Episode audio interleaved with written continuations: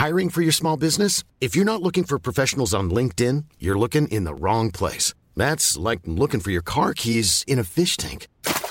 LinkedIn helps you hire professionals you can't find anywhere else, even those who aren't actively searching for a new job but might be open to the perfect role. In a given month, over 70% of LinkedIn users don't even visit other leading job sites. So start looking in the right place. With LinkedIn, you can hire professionals like a professional. Post your free job on linkedin.com/people slash people today. Se dice que vivimos en la era de la posverdad. Quizás sería más preciso admitir que vivimos en la era de la mentira insolente, de la mentira como estrategia, de la mentira como el más barato artificio retórico. Porque el problema no es vivir en una sociedad que acepte la mentira, sino en una que rechaza la verdad. En Estados Unidos, podemos decir que la democracia ha sido salvada no por 81 millones de electores que votaron por Biden, sino por un puñado de funcionarios civiles republicanos que asumieron el costo de ponerle un hasta aquí a su presidente por medios de información que se rusaron a repetir mentiras flagrantes e información falsa. Pero, ¿y en México? ¿Qué aliado le dirá AMLO que miente?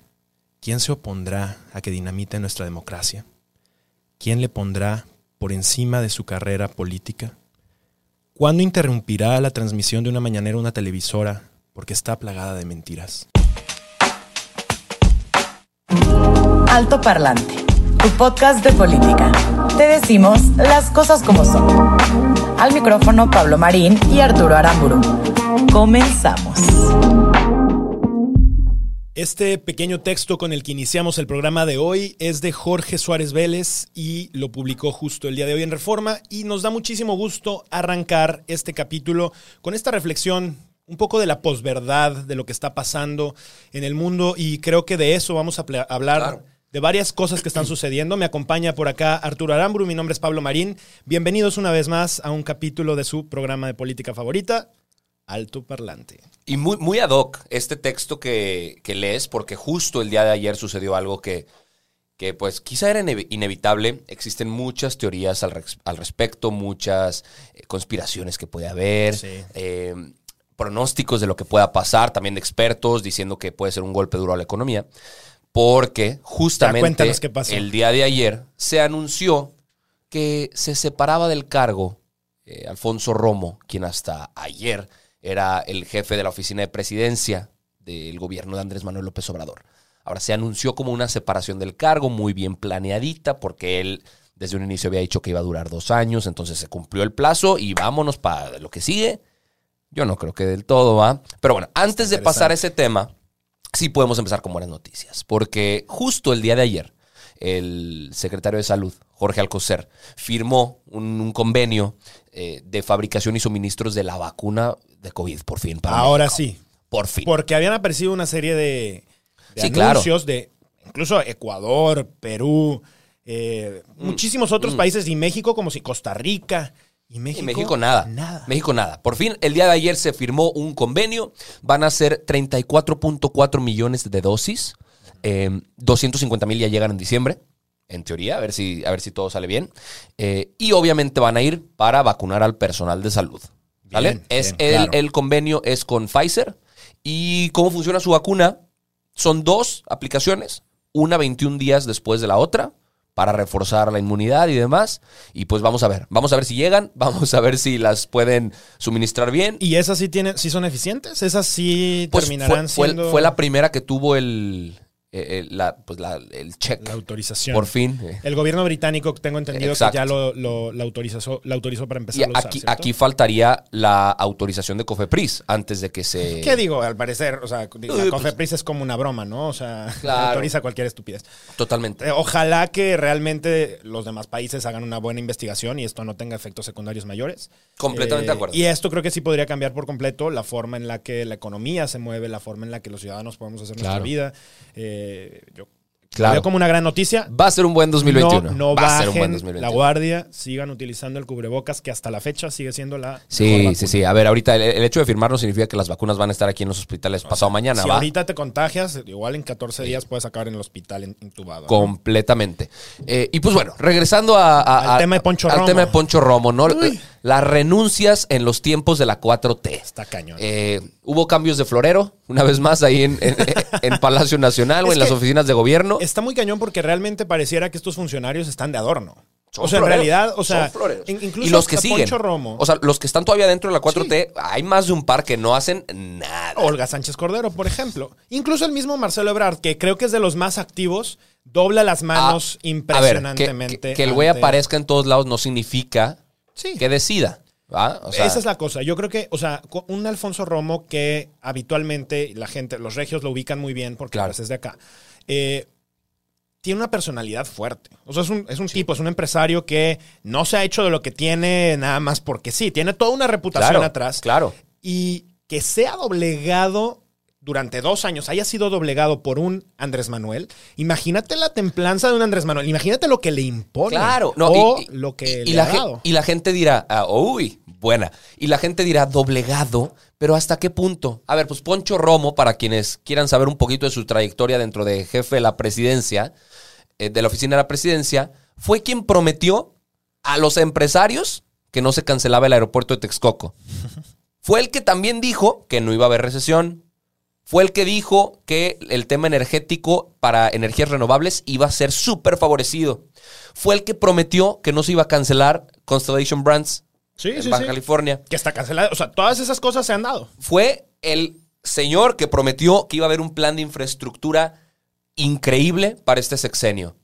No cumplió, perdió en todas, en todas sus promesas. Entonces, doblegado, claro que estuvo, porque él era el que tenía que estar a cargo de un vínculo completamente sano y Entre dinámico entre sector privado y gobierno.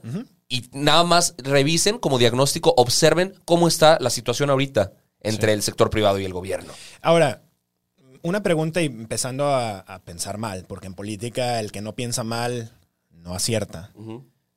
¿Renunció o lo renunciaron? ¿Lo habrán corrido? ¿Realmente Mira. habrá, habrá algo alrededor de eso que no sepamos? hay quienes dicen que inclusive puede ser porque va por la gubernatura de Nuevo León. Nah. Yo no sé ¿Y si que lo- iría por Morena? yo no sé si los tiempos le den todavía. eh, iría por Morena, Claro. seguro. No, o sea, los tiempos Todavía le dan. Sí, sí, los tiempos sí A ver, entonces, pensándole bien mal, Podría, imagínate. imagínate, güey, que lo lanzan. En, en Nuevo León, ahorita pareciera que Clara Luz, que es alcaldesa de Escobedo, es la que va, es, es la Sí, gallina que, lanzará. que en un eh, ratito más parece que ya pide Verde, licencia. Pero en un ratito más parece que ya pide licencia. Vamos a ver. Vamos a ver qué pasa. Eh, a ver, Morena dice que va a ser una, un- una elección interna para ver, pero sabemos cómo funciona Morena en esos temas, ¿no? Eh, pero pues sí. A- a- o sea, pensándole mal, mira, mi, mi- mi lectura del asunto es que Poncho Romo, muy parecido a la situación que, en, en la que se metieron otros funcionarios públicos, otros secretarios, que ahorita los vamos a mencionar, dijo sálvese quien pueda, güey. O sea, yo me, me salgo aquí ya porque hasta aquí llegué. Y quedamos Eh, bien con el presidente. No nos peleamos porque si pasa más tiempo y hace más estupideces me voy a tener que pelear. Algunos salieron muy peleados. Y para Poncho, pues es mucho más favorable salir por la puerta grande, que anuncien muy bien su salidita. Claro. Y después no- hacer no negocios tirar- con gobierno federal, ¿no? Porque, a ver, Poncho Romo es empresario. A ver, Poncho Romo acaba de inaugurar una planta de su empresa muy cerquita, muy estratégicamente colocada del tren Maya. O sea, y estaba aquí muy, muy sospechosa la cosa. Fíjate, ahí eh, luego a los mexicanos nos falla mucho el entender qué es la corrupción, ¿no? El utilizar impo- Es que hay información formas, privilegiada. Hay tantas formas. El utilizar información privilegiada es una forma más de corrupción. Dices, oye, pero es que no hubo una transacción. eco-". No, pero tú tenías información que el resto de los ciudadanos no tenía a su alcance Claro. y la utilizaste en tu favor. Claro. Eh, es una Eso forma da- más de corrupción y se da muchísimo y es una corrupción invisible que nadie... Porque Claro. la, la- la corrupción que estamos acostumbrados es el moche que le dan al policía, Claro. es el- lo- los maletines de dinero que le dan al hermano del presidente. Sí. Son este tipo de cosas. Y no, no sé cuál sea más común. O sea, desafortunadamente las dos abundan Yo tanto. creo que todas es... Que digo, por ejemplo, el otro día que íbamos pasando por carretera, nos dimos cuenta Sí. que estúpidamente, va, Pablo se dio cuenta que estúpidamente un tramo de la carretera que podía ir en línea recta, no porque estuviera el terreno diferente, Sí, no, ni no- por- no había un río, no había un, un- simplemente un barranco, no había nada. Daba la vuelta Rarísimo. unos cuantos kilómetros y en medio de ese tramo de la carretera había una gasolinera, había un mini supermercado, había unos terrenos ya fincados, había un tal, tal, tal. Y la sospecha inmediata es, pues seguro es de un cuate. Y, eso es lo que, fíjate, lo, lo que platicábamos, o sea, mucho de lo que sucede en este tipo de cosas, que luego es, es un tipo de corrupción que es invisible para la mayoría de los ciudadanos porque no somos críticos ante este tipo de cosas. Es que no es que la carretera diera vuelta para acercar más a un pueblito que estaba por ahí, porque no había nada más que una carretera, o sea, había una gasolinera, etcétera. Y muchas veces lo que se hace es que para darle plusvalía a terrenos de un compadre que le ayudó al gobernador, quién sabe qué, las obras Claro. por las que transitamos miles y miles de ciudadanos terminan haciendo cosas rarísimas. Entonces, por eso en México de repente ves carreteras que en zonas planas de repente dan curvas que dices, ¿y esto? Ah, pues es que así le incrementaban por 8 el valor del terreno de fulano y como este tipo de cosas las vemos todo el tiempo. Vemos tráficos de influencias por todos lados de... O, o, los alcaldes o amigos de alcaldes que de repente compran cientos de hectáreas de terrenos a las afueras porque justamente la planeación de la ciudad Saben. va a ser hacia ese lado y después el terreno que compraron por 25 centavos el metro les va a valer 8 mil, ¿va? Claro. O sea, es, es, es- sí, eh, eh, Vamos a ver qué pasa con, con Poncho Romo. Y, y hace ratito que te preguntaba que si habrá sido renuncia o lo renunciaron. Es porque justamente hace unos semanas, unos meses, eh, Poncho Romo dio unas declaraciones muy, muy interesantes que por cierto tenemos acá. Y que Totalmente. me gustaría que, que escuchen. Nos lo van a poner por acá. Venga. Como mensaje toral es invitar al país y al gobierno que al que yo pertenezco a que tengamos una cultura de, de que tenemos prisa y que no podemos manejar un país que está decreciendo al 9%, cercano al 9%, que estamos decreciendo al 9% como, y lo estamos manejando como si estuviéramos creciendo al 9%. Entonces, ese es el, el enfoque que espero poder este, transmitir este mensaje.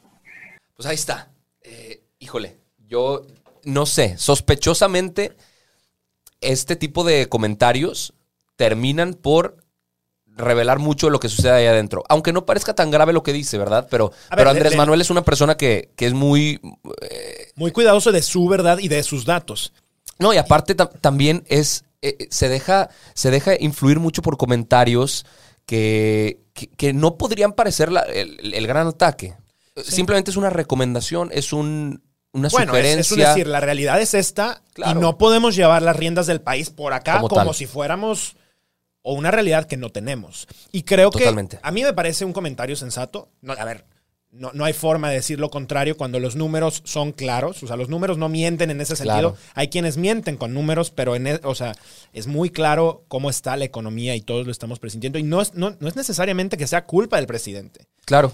es, es que ha habido una serie de malas decisiones y momentos históricos que están afectando a esto. Totalmente. Ahora, hay muchas cosas que no se están haciendo bien, pero Sí, no, hay, hay gente que renuncia porque dicen las cosas no se están haciendo bien. ¿Hacemos Claro. un pequeño recuento? Sí, sí. O sea, ¿les Vamos a- parece? vamos a- Las vamos a- renuncias en tiempos de López. Germán Martínez salió del IMSS. ¿Por qué? Porque dijo que había un sobrecontrol y que escatimaban gastos en salud a un extremo. La Secretaría de Hacienda y Crédito Público estaba teniendo mucha injerencia en los gastos y no le estaban permitiendo ejercer el presupuesto que había estado autorizado para el IMSS en tiempos en los que era más urgente que nunca.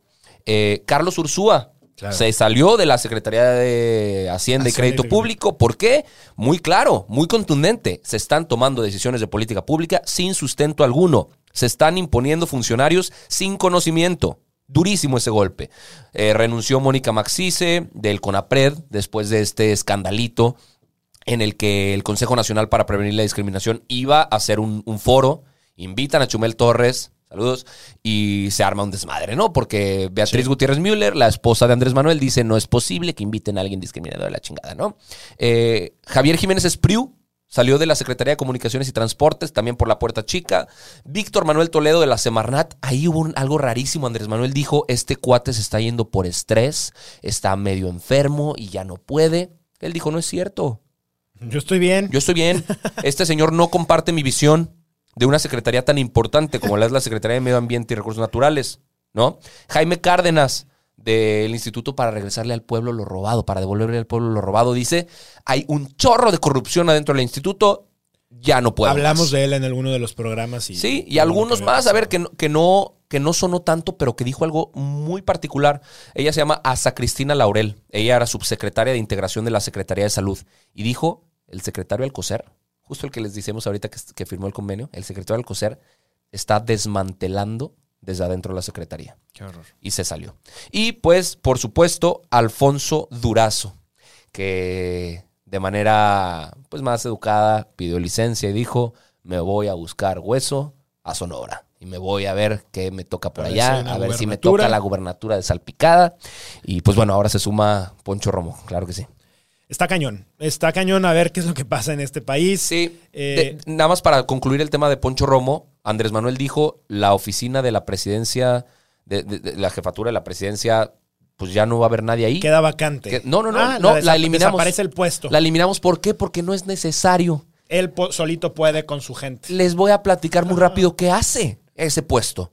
Es el. eh, eh, sé que no les gusta que ha- ha- hagamos aquí mezcla de idiomas, pero es un puesto muy conocido en Estados Unidos.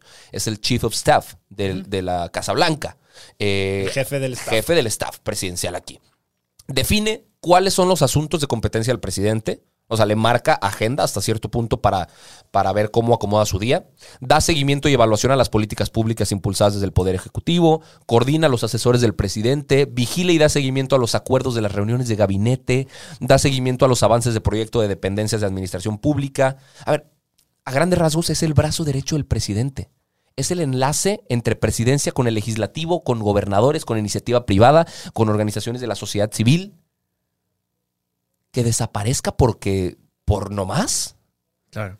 por ahorrar. Es ridículo. Es irresponsable. Y a ver, no, y él dijo, Poncho Romo nunca cobró ningún sueldo ni, ni la mayoría de su equipo. Pues me queda claro, porque ninguna de estas cosas se hacían. No iba a estar trabajando todo esto de a gratis ese señor. Claro. Y pues nadie más lo hizo. Y a ver, a mí me da mucho más miedo que un funcionario no cobre un sueldo, ¿eh? porque si no te lo cobra con ese sueldo, te lo está cobrando de otro lado. Eh, esto un tema, vamos a ver en qué acaba. eh, vamos a ver si no se empieza a caer a pedazos justamente esta comunicación ahora entre el sector empresarial y la presidencia. Creo que sí era un parte de un engranaje interesante. Era un articulador en donde lograba traducirle al presidente, que evidentemente no entiende la función y la, la importancia de los, de los empresarios que hoy están muy defraudados. O sea, yo creo que hoy en, en general la percepción de los, de los empresarios, del Consejo Coordinador Empresarial, de la Coparmex, de la Concamín, de la Concanaco, etcétera, Sí. eh, es una percepción de estamos solos con nosotros mismos. O sea, no, no contamos con la presidencia y no, con- no hemos contado con ellos cuando se empezó a venir abajo la economía con el tema de COVID y no hubo una sola. Fuimos el único país que no puso medidas para salvar la economía. Y estamos hablando de empresas que generan puestos de trabajo, que le dan de comer a miles y miles de familias.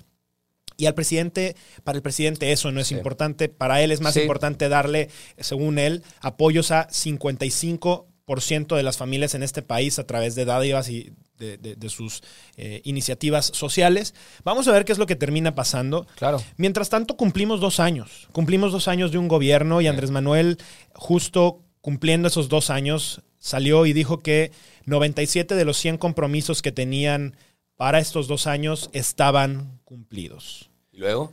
Pues ¿Fue, resulta cier- que ¿fue sale, cierto o no fue cierto? sale este nuevo grupo, este, este nuevo BOA, este nuevo Frena, Este nuevo este colectivo. nuevo colectivo que se llama Sí por México, encabezado por Claudio X González y por Gustavo de Hoyos, que era eh, presidente de Coparmex. Y empiezan y dicen, no, no, no, no, no, a ver, a ver, el presidente no nos está diciendo la verdad. La realidad es que de los 43 indicadores que tiene el Plan Nacional de Desarrollo, eh, en estos 24 años- eh, meses de, de trabajo, el avance completo es del 6%, el avance parcial es del 38%, no ha habido avance en 14% y existe un retroceso del 46%. Y entonces si más o menos ponderamos todo esto, termina viendo y se muestra que el sexenio tiene un retroceso en realidad del 42% en los 43 indicadores. Y obviamente este tema Andrés Manuel incomoda, obviamente Andrés Manuel no le gusta porque es, es una plataforma que Andrés Manuel le llamaría de los ultraconservadores, los enemigos, la mafia del poder, etcétera, estos fifís que lo que están haciendo es decirle al presidente con números y con datos y con los mismos números que ustedes y nosotros podemos acceder, que están a través de las plataformas de transparencia de la presidencia que todavía quedan. pues hacer los cálculos con los mismos que con otros datos está mintiendo Sí. el presidente. Claro. A mí me preocupa justo este discurso doble en donde por una parte el presidente viene y da una serie de datos que no son congruentes y que mañosamente justo no da lo específico de cómo los logra lo- calcular para decir tengo 97 Claro. de 100. ¿Sabes también cuál es un error? Que la gente que estaría cerca de él para Sí. cuestionarlo y revelar la verdad no lo cuestiona. Claro. O sea, en las mañaneras, a ver, si yo fuera, si yo estuviera ahí, sé que tú harías lo mismo. Te paras y, señor, señor presidente, o sea, de manera Sigue educada, sin contestar a mi pregunta. ¿me podría por favor especificar a qué dato se refiere con eso? Bla, bla, bla, bla. Ver, sigue sin contestarme, por favor, me podría. Claro. Vámonos, a ver. Y aunque nos tome media hora más la pinche mañanera. Sí, nos O sea, quedamos aquí hasta que tengamos que quedarnos. Es, ¿eh? Sí, lo que sea necesario. O sea, el presidente necesita, eh, necesita realmente quien le cuestione. Y por eso justo hoy arrancaba con ese texto. O sea, a mí me parece que es un texto que expresa mucho de lo que está faltando. Y en ese mismo texto, obviamente, eh, extraje lo que más me llamaba la atención. Pero justamente habla de la tibieza que de repente tenemos como sociedad, como funcionarios, con tal de no confrontarnos con el poder, con tal de no llevar la contraria. Y yo entiendo, hay muchos funcionarios que están ahí y que confrontarse implica perder su trabajo. Y no solamente eso, probablemente implique perder muchísimas Pero es que posibilidades fue- laborales fue al lo, final del Fue día. lo que tú dijiste en el texto al, al principio. ¿Quién antepondrá ese por encima de su carrera política Claro. el desdecir al presidente. Claro. Y es eso. Y mira, tú eras, por ejemplo, un, un Carlos Ursúa, hoy es un profesor súper respetado de la escuela de gobierno del TEC de Monterrey. Pues dijeron, bueno, este hombre al me- o sea, es congruente. Cagó aceptando un puesto con un gobierno que estaba haciendo las cosas mal, pero rectificó y congruentemente dijo, esto está mal y yo me salgo de aquí y digo lo que está mal. Y lo dijo por escrito. Sí. O sea, no lo dejó ahí a, a- a malos entendidos, a- por motivos de salud. No, no, no. O sea, muy, de- muy directo y muy claro para que na- no quedara duda. Y aún con toda esa claridad, hay mexicanos que creen que no es cierto. Que creen que seguramente este tipo se enojó por otra cosa. Hay que, hay que saber leer las cosas eh, de una manera diferente. Claro. Hay que saber empezar a pensar un poquito mal para entender lo que realmente está sucediendo. Hay que seguir escuchando altoparlante. Pero sobre todo yo creo que hay que hacer nuestra parte como ciudadanos. Hay que hacer esta parte para hacer la diferencia, porque otra vez, y lo hemos repetido muchísimo los ciudadanos, a los únicos que nos tenemos es a nosotros, mismos. Y los resultados que vamos a ver, la única manera en la que este país va a seguir creciendo, o sea, un peso en la bolsa de un ciudadano, de un empresario, vale más y es mucho más eficiente que ese mismo peso en la bolsa del gobierno. Y Sí, no, no los estamos invitando a no pagar impuestos. por supuesto que no, pero a, a que sí logremos ser eficientes con lo que tenemos y entendamos que a los únicos a los que les tenemos que realmente Rendir- corresponder y rendir cuentas es a otros ciudadanos buenos que están haciendo su parte por y transformar exigir este que el país. gobierno nos rinda cuentas a nosotros. Hay que buscar siempre esas maneras, son, son nuestro- son nuestros empleados. O sea, que nos quede claro. Nosotros los ponemos ahí, nosotros les pagamos. Sí. Si tu empleado no te estuviera dando los resultados que te mereces, chiquitín, pa- patitas por la calle, güey. O sea, 2021 va a ser un año muy claro para eso. Vamos a ver Sí. eh, cuánto... Exacto, la manera de, de- de rendir, de exigir que rindan cuentas es con el Sí, voto. Sí. Con el voto. Es lo primero que podemos hacer. No lo único, pero es lo primero que podemos hacer. Se nos fue el tiempo. ¡Vámonos! Muchísimas gracias. Acuérdense de seguir al pendiente por todo lo que estamos poniendo en altoparlante.podcast. Mi nombre es Pablo Marín, Arturo Aramburu. Gracias por haber escuchado este episodio. Hasta el próximo lunes. ¡Vámonos! Esto es todo por hoy, pero sin llorar. Estaremos de vuelta cada lunes y jueves en todas las plataformas. Si crees que alguien necesita entender las cosas como son, compártele este capítulo. Nos vemos. En Sherwin Williams somos tu compa, tu pana, tu socio, pero sobre todo somos tu aliado, con más de 6.000 representantes para atenderte en tu idioma y beneficios para contratistas que encontrarás en aliadopro.com. En Sherwin Williams somos el aliado del PRO.